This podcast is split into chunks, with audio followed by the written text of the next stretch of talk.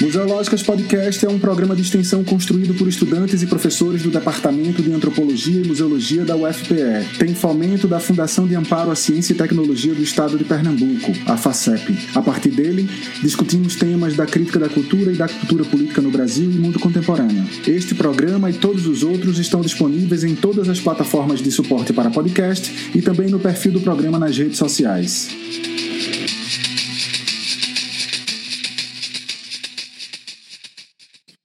Olá a todas e a todos. Sejam bem-vindas e bem-vindos a mais um programa do Museológicas Podcast.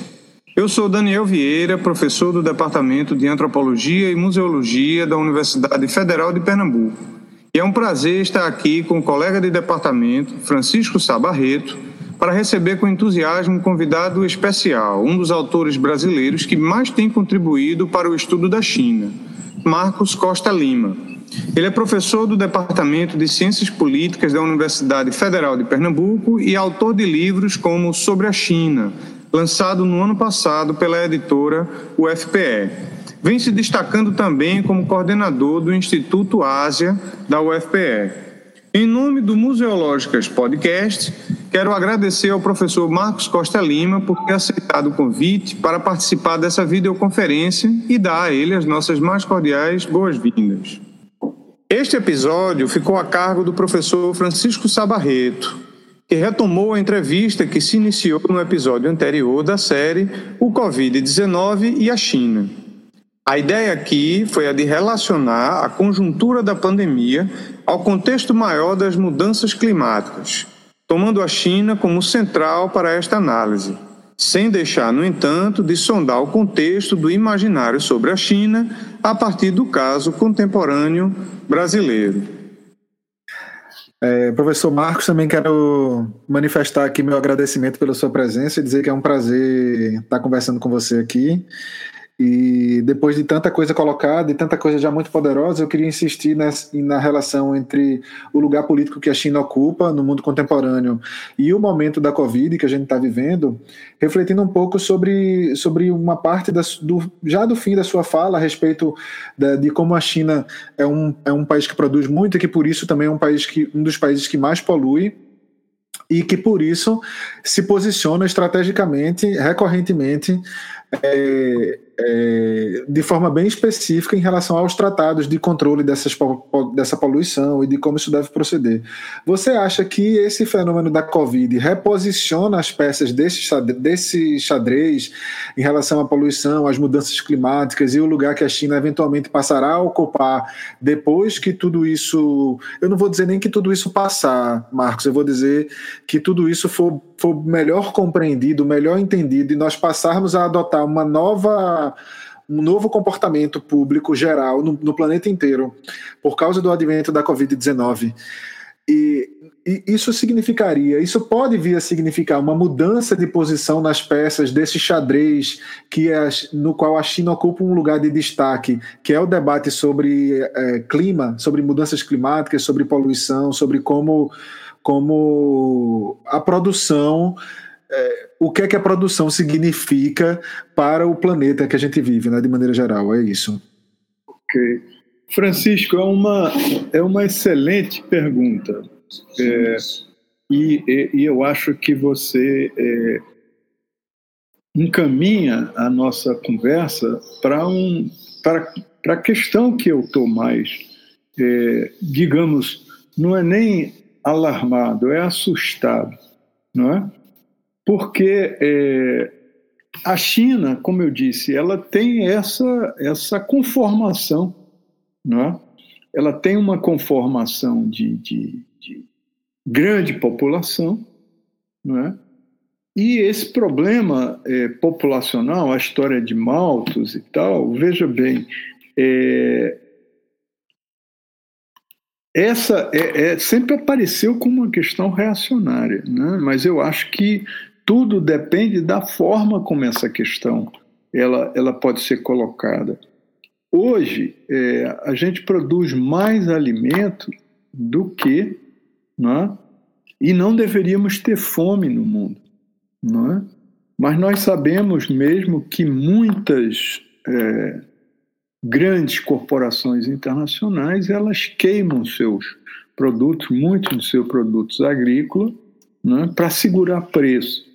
Eu mesmo, quando era jovem, eu fazendo uh, o meu curso de, de filosofia em, em, na Universidade Paul Valéry, eu participava é, com outros estudantes, franceses ou não franceses, é, na colheita de uva. Na, e na, trabalhei em Montpellier, no campo de Montpellier, na colheita de maçã.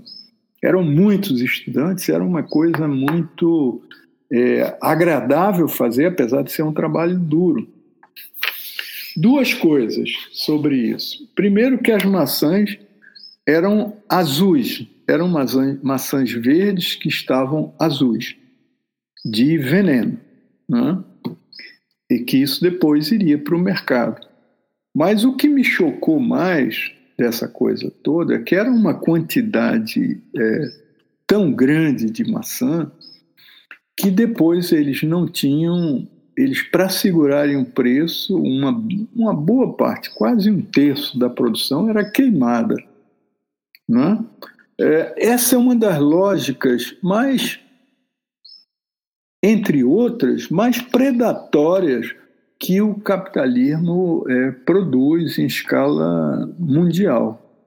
Né? Onde quer que ele esteja, a lógica é a da lucratividade né? é, a todo custo. Né? Então, quando tem produtividade, está tudo bem né? e os problemas é, fiquem para os trabalhadores que são precarizados, né? E, e, entre outras questões. Né? Mas a, a, a sua pergunta, ela, ela leva a uma reflexão, eu acho que mais funda e que a gente precisa é, se debruçar. Tem muita gente boa escrevendo sobre isso. Não é? é Isabelle Stenger, é? uma filósofa belga que escreve muito na França e tal. O Bruno Latour, é? o último livro do, do Bruno Latour, que é muito interessante, o aterrir, né? onde aterrizar né? nesse mundo que a gente está vivendo. Né? mas também um, um, uma figura que, que me agrada muito, um pensador que me agrada muito hoje no Brasil, que é o Ailton Krenak, né, que trata essas questões uma, de uma forma é, muito apropriada, ao meu ver, né, e representa talvez o, o primeiro pensador. Né, outros aconteceram, mas ele, ele ganhou expressão é, na opinião pública e, é, vem escrevendo, vem falando nos debates, é, afirmando é, coisas extremamente graves sobre o planeta. Né? Eu tenho, é, eu vinha, é, a, a, minha, os meus estudos são sobre a dinâmica do capitalismo. Sempre fui, não é, era, digamos assim, a minha cachaça né? olhar para onde o capitalismo está indo, as suas formas e tudo mais. É, só que mais recentemente, e eu durante um bom tempo eu dei até, muita atenção à inovação tecnológica. E nessa questão da inovação tecnológica era muita preocupação de como é que vai mudar o, a revolução técnico-produtiva que está aí e nós estamos vivendo né, uma terceira revolução tecnológica com a internet das coisas e tudo isso aí, a, né, os algoritmos que estão trabalhando né, e, e, e, e, por aí vai. Né? Então, é, eu fui é, percebendo que a tecnologia é um instrumento, ele, ele é uma peça fundamental para o capitalismo, mas ele, é, é, a tecnologia ela foi controlada pelo grande capital. Né? Como a tecnologia foi controlada pelo grande capital, também, né, é, além da, da tecnologia, o Estado foi controlado pelo grande capital, os Estados, com raras e honrosas exceções. Então, é por isso que a, a, hoje a democracia está tá ameaçada por toda parte do mundo. Né? Mas aí, só para, digamos, é, estabelecer melhor os, os fatores da, da nossa conversa, é, tem a tecnologia de um lado, a alta tecnologia de um lado, e tem as multinacionais que acompanham esse processo e que estimulam esse processo. É uma competição é, arraigada entre o grande capital. E isso, como é que a gente pode ver isso? Através das mergers, das fusões e aquisições de empresas. As grandes empresas funcionam na bolsa de valores com a financiarização, não é? E criam um, um, um capitalismo acionarial. Quer dizer, se o, o, os caras que têm dinheiro na bolsa, não é? É, os cotistas, se eles não estão satisfeitos com a rentabilidade daquelas empresas, eles transferem para outra. Então, quem manda hoje, né, cada vez mais, na bolsa de valores, são esses acionistas que são poucos grupos. Então, é, de um lado, nós temos aí a, a, tecnologia, do outro lado, nós temos a, a, a financiarização, e do outro, a natureza recebendo todos esses impactos. E é, ainda hoje eu estava lendo sobre a Amazônia. Né? Em 2020, a Amazônia está sendo destruída. São alguns mil quilômetros quadrados que estão sendo destruídos em áreas de reserva, de não reserva. As implicações só do caso da Amazônia, que não fica na Amazônia, no Congo, né, em outras áreas, na, na, na, na Malásia, com a questão da, da, do dendê, né, do óleo dendê, que é um carburante fortíssimo, por toda parte, em Moçambique, a gente vai ver esse tipo de entrada do grande capital nessas regiões. São regiões que, em geral, têm muita pobreza, inclusive nesse artigo que eu estava lendo hoje sobre é, a devastação de florestas no mundo, o Brasil foi está sendo campeão hoje, de longe, o segundo é o Congo, não é? Mas dos dez países que mais destroem florestas, todos eles é, são de países, é, digamos, com problema de pobreza muito com problema com gente no meio rural ainda com muita intensidade. O caso de, de Moçambique, é, quer dizer, não é um, são vários, né? mas, por exemplo, na região norte de Moçambique, Liaça, né? é, onde a, a, Suécia faz um negócio com o governo e vai implantar é, uma fábrica de, de eucalipto né, nessa região. E a população que vivia da pequena produção rural, que vivia plantando feijão e outros né, tubérculos, eles não têm mais água. Então, essa população, para sobreviver, se desloca para as cidades. A cidade não está é, é, pronta para receber essa população. Então, vão para as favelas, vão para áreas né, com, com profundas, é, sem saneamento básico e por aí vai. Né, constroem é, suas casas da maneira que eles podem. Então, é, para concluir esse raciocínio, o, a, a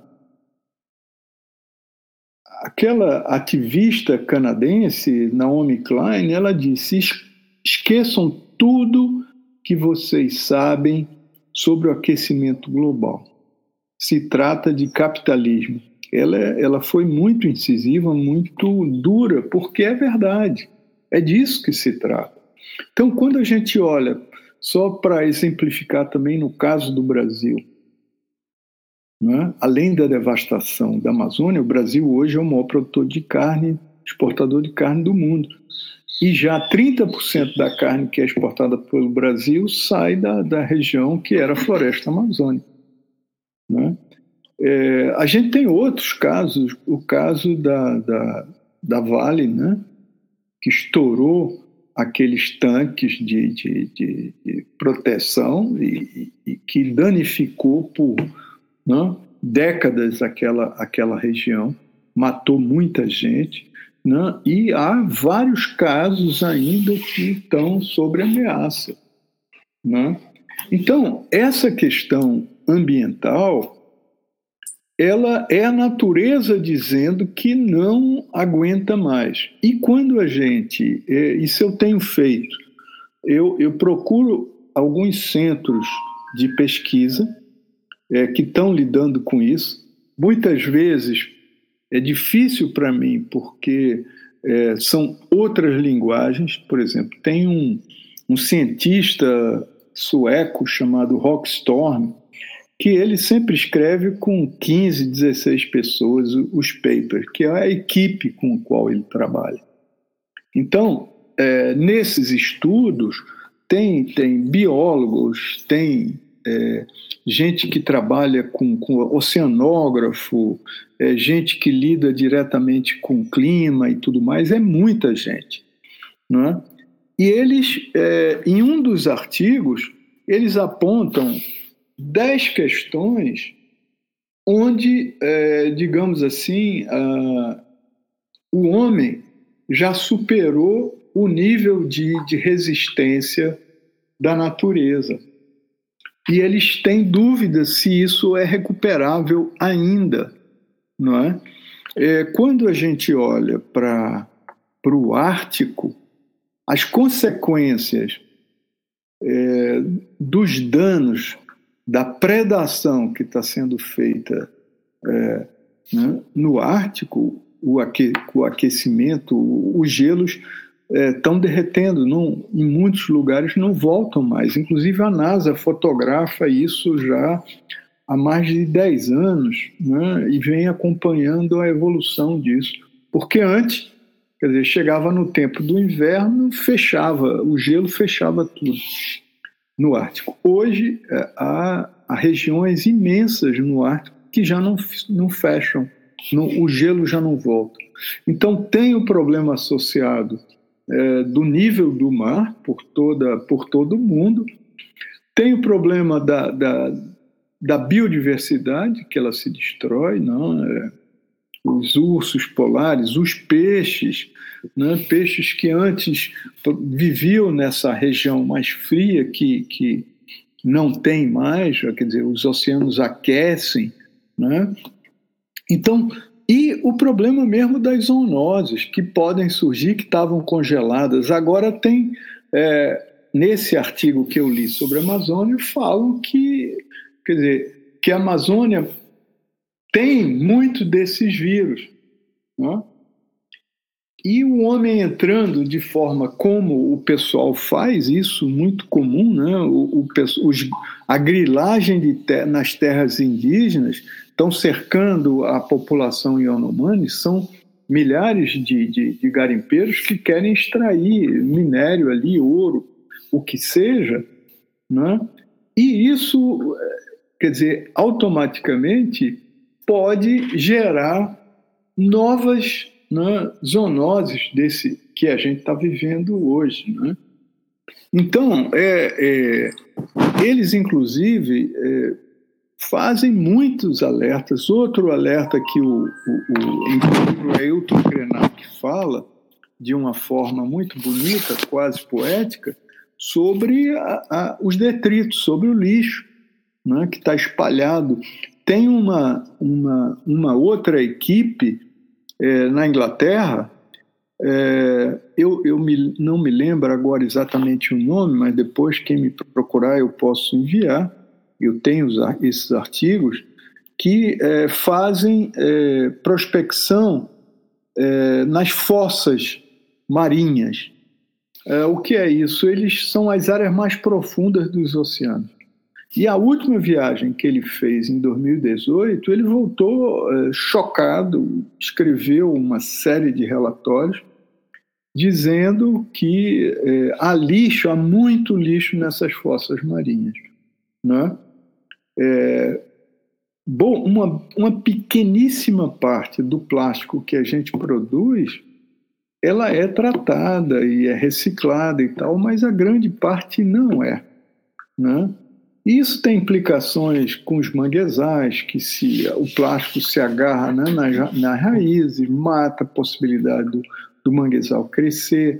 Então, aqueles, é, aqueles é, pequenos animais, caranguejos e por aí vai, aratus e tal, também morrem né, por falta de alimentação. Então, é, é, é a interpretação sistêmica, holística de, do, do, do, né, da natureza propriamente dita, né, dos ecossistemas.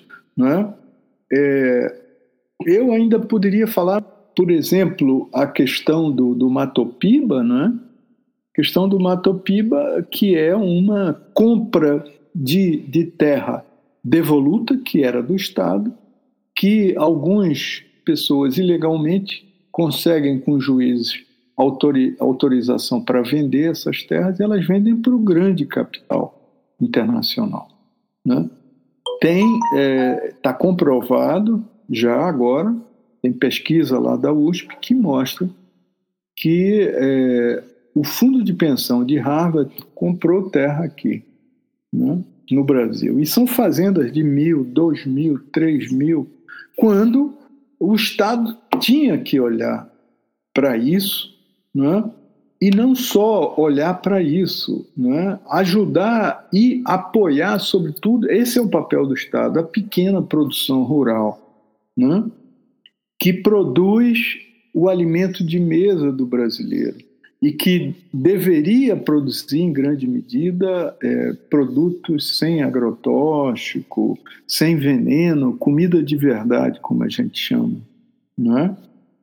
A China, para entrar na China, a China tem uma grande produção agrícola. Não é? É, ela está investindo, as, muitas vezes é, é difícil a gente encontrar é, com facilidade todas essas informações, mas a gente acaba chegando. Né? Eles estão, por exemplo, colocando o exército chinês plantar árvores no deserto. Isso é uma maravilha. O, o Li Keqiang, que é o, é o, é o primeiro-ministro chinês, né? tem um artigo muito interessante de mostrando uma declaração dele em 2000 e 2006, se não me engano, de algumas medidas muito, eh, digamos assim, estruturais para o combate à poluição. Né? E eles começam, é, eu tenho um pequeno artigo que, que eu uso esses, essas informações, eles começam a, por exemplo, proibir o uso do carvão na cocção das famílias é, na China em todas as grandes cidades e é, usar o gás, que também não é, é, é fuel, mas é um fuel que polui muito menos do. E eles já medem hoje, depois de mais de. são 14 anos, né, os dados que eu tinha do ano passado, eles já verificam que isso foi essencial para diminuir o nível de poluição das cidades. Né? Que a China, muito antes do Covid, a gente via regularmente eh, as pessoas já com máscara. Beijing, em certos momentos, ficava totalmente cinzentado. Né? Então, é, essas questões, a humanidade precisa, a, a, o, o, nível de, de tratamento que é dado pelas outras, eh, por exemplo, os economistas, muito poucos tratam disso. Não é? Isso não é uma área, digamos, é, considerada é, top para simplificar a nossa conversa na economia. Os economistas têm uma linguagem muito particular de PIB e tudo mais, produtividade, essa coisa toda, Mas essa produtividade ela se dá em função de uma devastação da natureza que é brutal, não é? Então é, é necessário que nós é, nos debrucemos e eu estou tentando estabelecer o meu pequeno grano sales com essas questões é? é ambientais, porque é, quando a gente vai para os pesquisadores da, da ONU e da COP, eles estão estabelecendo datas já. Se daqui a 50 anos né, nada for feito, a própria questão do, do aquecimento global, né, do, do 2%, né, e o país mais rico, né, mais poderoso do mundo, chutou, digamos assim, o pau da barraca aqui e agora, novamente, não só com a questão ambiental, mas também com a questão da OMS. Retirar recursos da OMS num momento tão dramático como esse. Né? Como as relações internacionais, é, a, a, o lema dos realistas não é? é de que quem, quem, quem controla são os estados, não são os comuns que, que interferem nesse processo, não é? é? então, isso é uma batalha é, de um nível de entendimento, porque muitas vezes, só para concluir essa e, e, ouvir mais de vocês também, é, vocês lembram a Noruega, recentemente, no ano passado, aconteceu um, um vazamento num desses, numa dessas bacias de contenção, é, de uma empresa norueguesa que tratava com bauxita, não é? E de repente a Noruega é um país premiado ao nível endógeno da sua natureza. Mas uma das questões graves é do capitalismo é que a Noruega tem grandes corporações internacionais e está pelo mundo afora. E aqui no Brasil, né, vazou uma dessas, dessas barragens, e essa barragem, é, ao, ao vazar, ela contamina os lençóis freáticos numa região de 150 mil pessoas que passaram muito tempo sem poder é, beber água e fica por isso mesmo. Imaginem agora, né, com esse governo e com um, um, um ministro que é criminoso ao dizer vamos deixar é, estourar a barreira agora, porque está todo mundo, é, vamos deixar a boiada passar, porque está todo mundo preocupado com o Covid. Esse homem não, não jamais poderia ser ministro. Né? Aliás, tem acontecido recentemente é, de várias. É, é, a gente cria um ministro do meio ambiente a gente não, mas o governo de plantão, que é contra o meio ambiente, é contra os indígenas, não é? é Cria-se um, um ministro da educação que quer prejudicar e vem prejudicando as universidades públicas no Brasil, que denuncia o conhecimento, não é? e por aí vai. Um presidente da, da fundação não é? que, que do, do, de Palmares, né? que é contra os negros. Né? Então, um, e por aí vai. Então, como é que você pode é, enfrentar, porque há que, que haver enfrentamento, uma política tão danosa para o país? Imagine depois a gente tentar reconstruir tudo isso com o custo do que eles estão destruindo no Brasil. Então, eu gostaria de ouvir ainda um comentário seu, Marcos, sobre, sobre essas relações sino-brasileiras, né? Assim, no momento que a gente está vivendo, com, com o ministro das Relações Internacionais que a gente tem, é, e com as publicações na, na, na mídia e no, no Twitter de, de pessoas ligadas ao governo, ou de nomes fortes ligados, associados ao governo brasileiro atualmente, reproduzindo chavões racistas em relação aos chineses. Né? Eu gostaria de que você comentasse um pouco de como é que ficam as relações entre Brasil e China, nosso, nosso um dos nossos principais parceiros comerciais, é, num momento em que autoridades, ora do governo ou ora fortemente associadas ao governo brasileiro atual, demonstram um, é, facetas tão problemáticas, né, tão racistas em relação aos, aos chineses. Né? Eu gostaria de ouvir você sobre isso.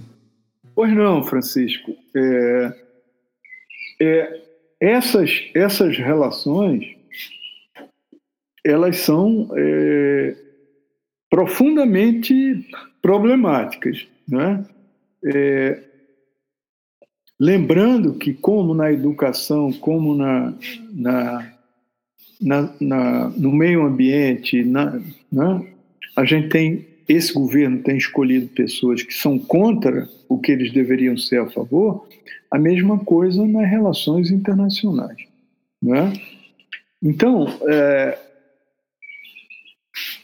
extrapola, nós que tivemos é, ministro das Relações né, Exteriores, como uh, o, o, ministro de Lula, né, é, que é um homem é, muito sensato e, e que a, fez o Brasil avançar, foi considerado, inclusive, Celso Amorim foi considerado internacionalmente durante um ano o, o melhor dos ministros é, de, de, de, RI, né, de, de política internacional, é, resolveu conflitos grandes né, com, com a Bolívia, com, né, entre outros, né, é, com o Mercosul.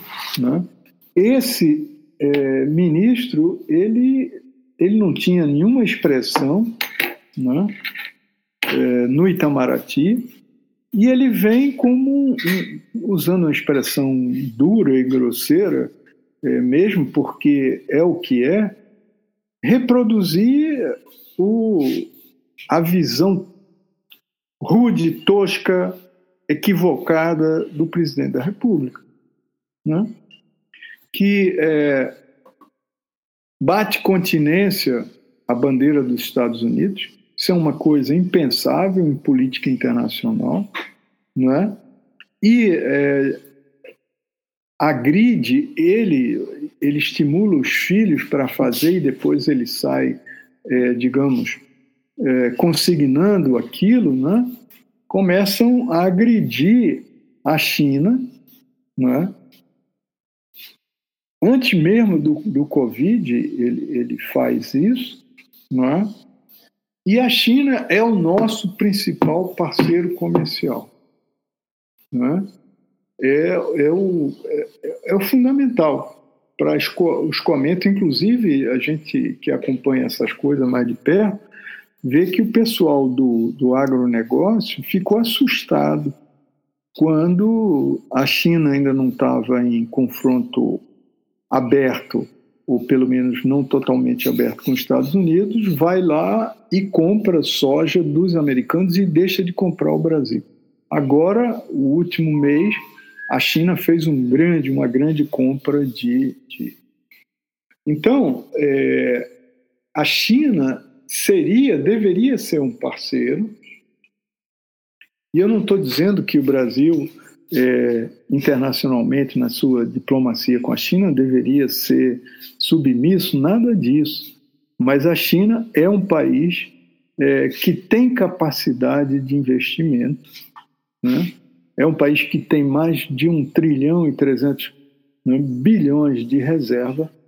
É, e com esse recurso, o Brasil poderia estabelecer alguma negociação é, com a China por exemplo, estabelecer a construção de trem rápido. Né? O Rio de Janeiro e São Paulo falam há, há 10 anos de construir um, um trem-bala e tal. Né? A eletricidade e não a, a fuel, né?